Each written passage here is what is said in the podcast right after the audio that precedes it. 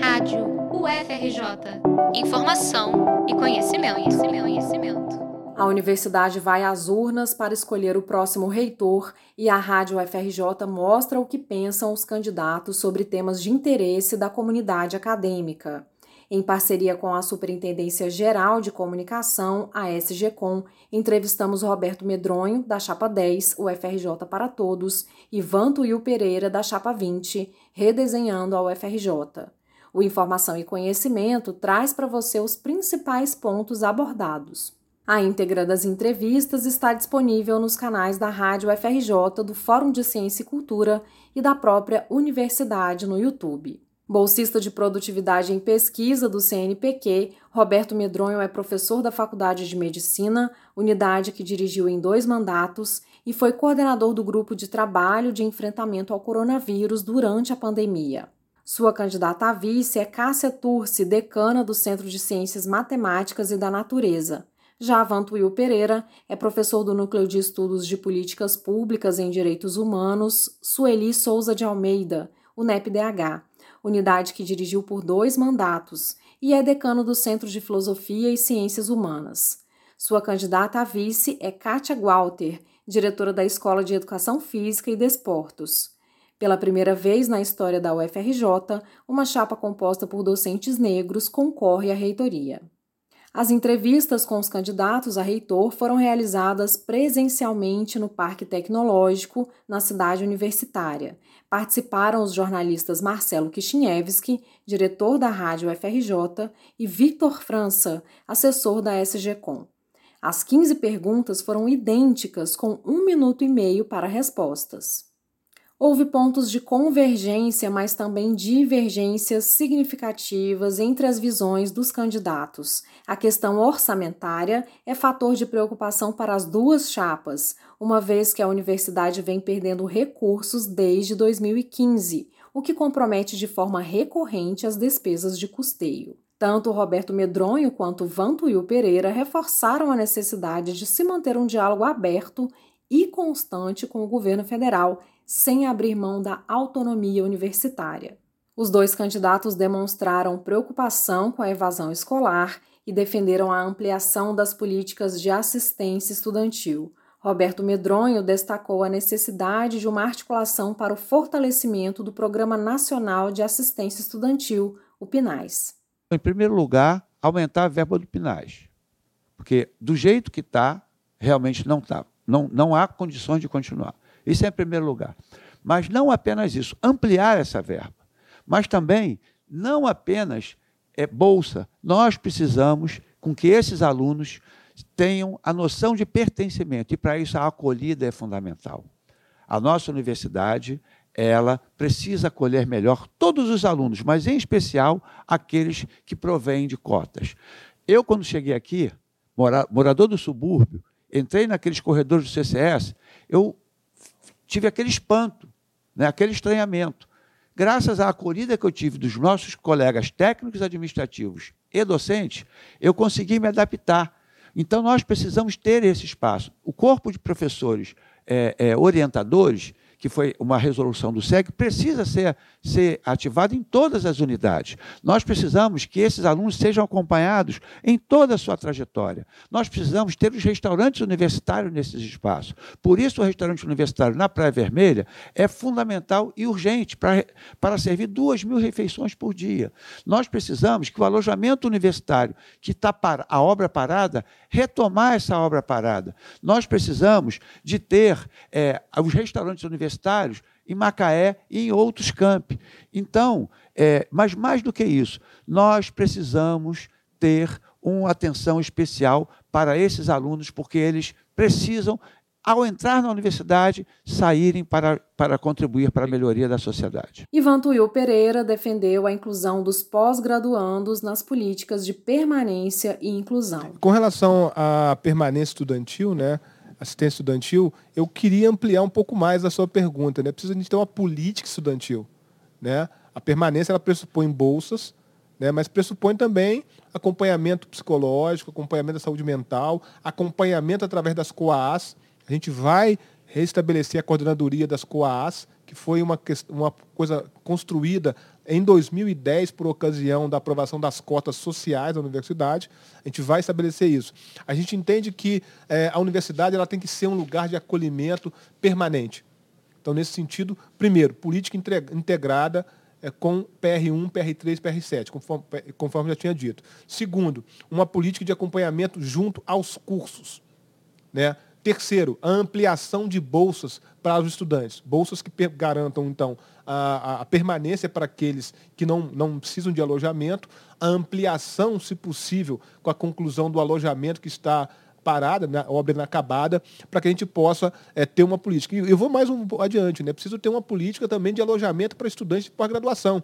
A nossa instituição é uma instituição que tem muita gente de fora. A gente entende que a polícia estudantil é muito mais ampla do que a graduação. Ainda pensando na equidade da vida universitária, tanto Roberto Medronho quanto Vantuil Pereira prometeram ampliar a política de cotas. Nós precisamos potencializar as cotas nos cargos de gestão, né? Inclusive, nós somos favoráveis ao decreto que o presidente Lula é, emitiu em 21 é, de março de 2023, que pro, propõe até 31 de março de 2025 que tenham as cotas é, para nos cargos de gestão para os negros e indígenas. Né? Claro que tem alguns cargos de direção que são eleitos, né? A, a, os diretores de unidade, por exemplo, são eleições. Mas os cargos que são de livre nomeação desta reitoria, nós teremos, estamos dando a orientação a toda a equipe que leve em conta isso, porque isso é fundamental. Mas não apenas isso.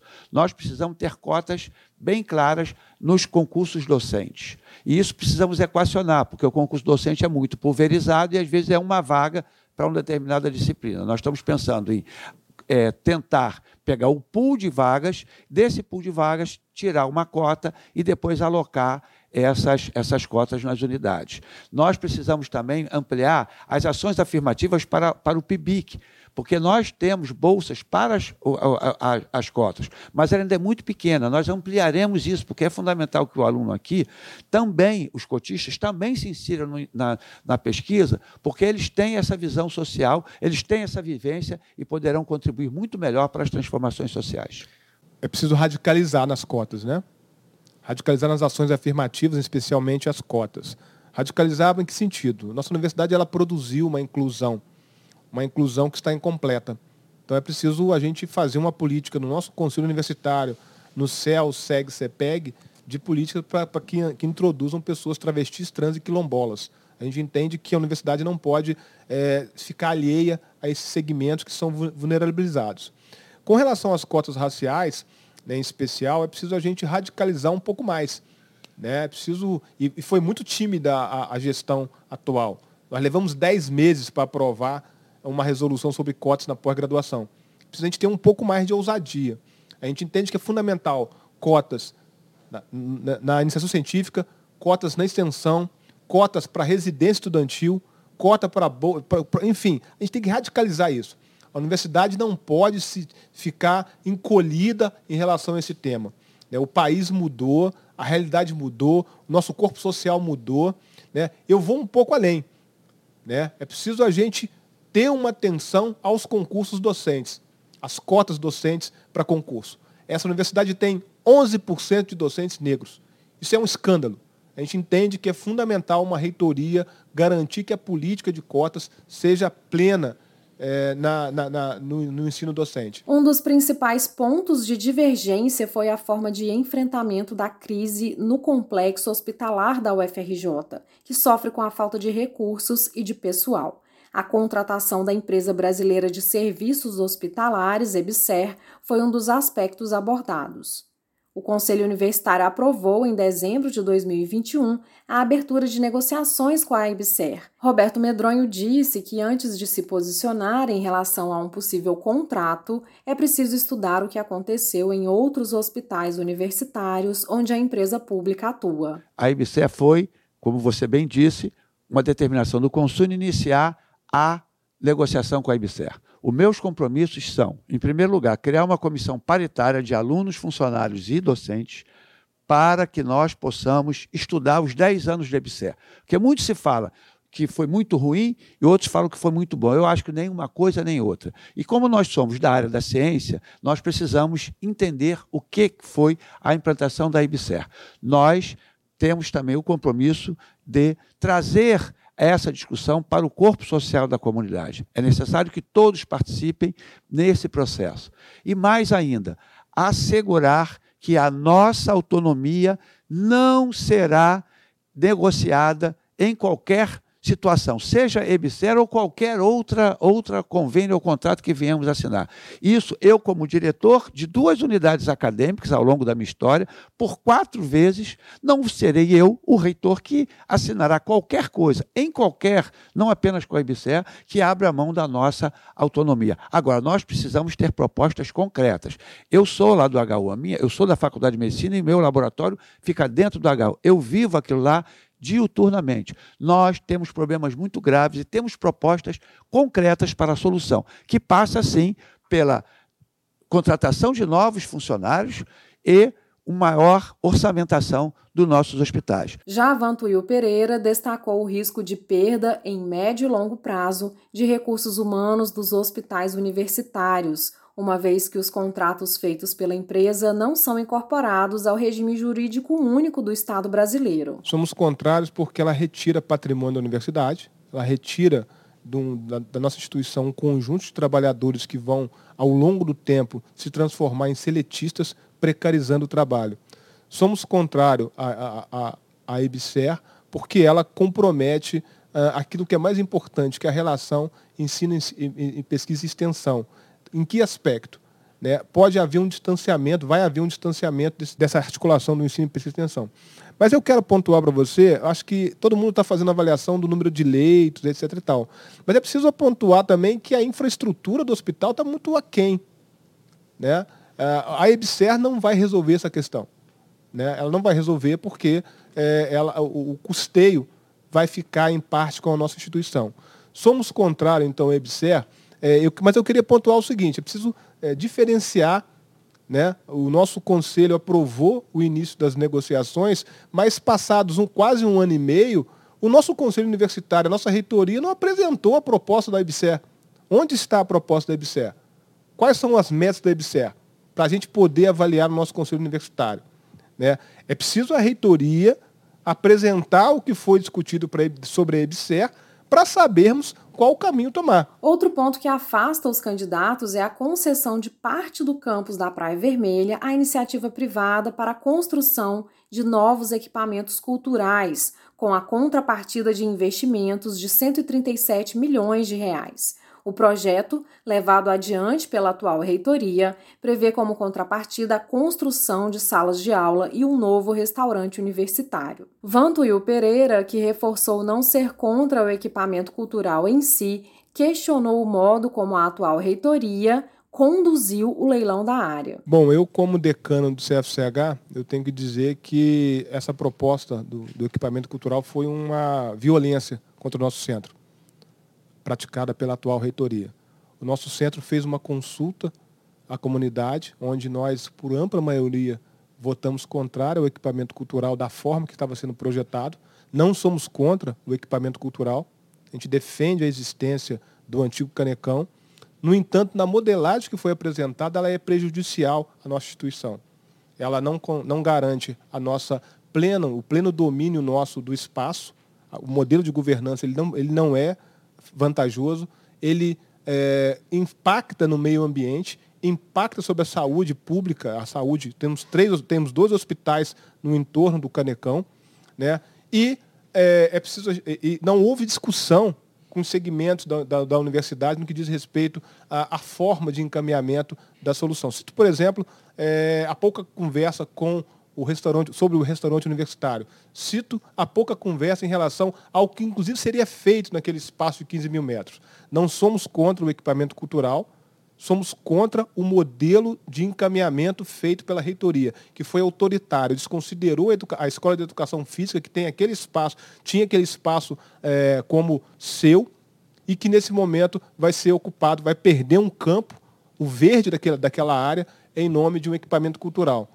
Né? Isso não pode ser confundido com posição contrária ao canecão. Roberto Medronho se mostrou favorável à concessão do espaço para a construção de equipamentos culturais, pois considera mais importante que os investimentos públicos vindos diretamente do governo federal sejam aplicados em outras áreas mais urgentes. Eu votei favorável no Consune a isso e vi com tristeza alguns conselheiros se posicionarem contrários. Por quê? Nós temos hoje uma situação calamitosa naquele espaço. Nós temos uma casa de espetáculo maravilhosa que nós retomamos com justiça né? e depois não reabrimos. Então, nós temos uma dívida com a cultura da cidade do Rio de Janeiro. E, para além disso, não é privatização, é concessão. Aquele espaço é nosso. E nós, a partir daí, construiremos um restaurante para duas mil refeições por dia. Nós construiremos salas de aula, porque a situação do Palácio Universitário é muito delicada. Então, hoje, mas me fala, mas com o governo Lula, ele dará, poderá dar os investimentos necessários para termos uma casa de espetáculos própria da UFRJ. Sabe o que eu falaria se pudesse? Presidente Lula, esses 140 milhões necessários para isso, por favor, invista no PINAES da UFRJ, porque nós estamos precisando dar muita, muito apoio à assistência estudantil. Essa é um, esse é um grave problema da nossa universidade. A pandemia fez com que a, a evasão e a retenção fosse muito alta. E quem está saindo da universidade. Veja, eu costumo dizer, ah, o aluno evadiu-se. Não, nós é que não demos as condições adequadas para eles permanecerem. Então não é ele que evadiu, nós é que não permitimos que ele fizesse. Então, para isso, nós precisamos de verba, mais do que verbas para construir uma casa de espetáculo. A Sabatina também abordou temas como a reconstrução do Museu Nacional, expansão universitária, melhorias para o colégio de aplicação, integração de ensino, pesquisa e extensão, gestão de pessoal e segurança nos campi. Ao final, os candidatos listaram três prioridades para a gestão, caso eleitos. Roberto Medronho frisou a importância de ampliar o alcance da assistência estudantil, investir em infraestrutura e abrir caminho para os cursos de graduação serem mais interdisciplinares,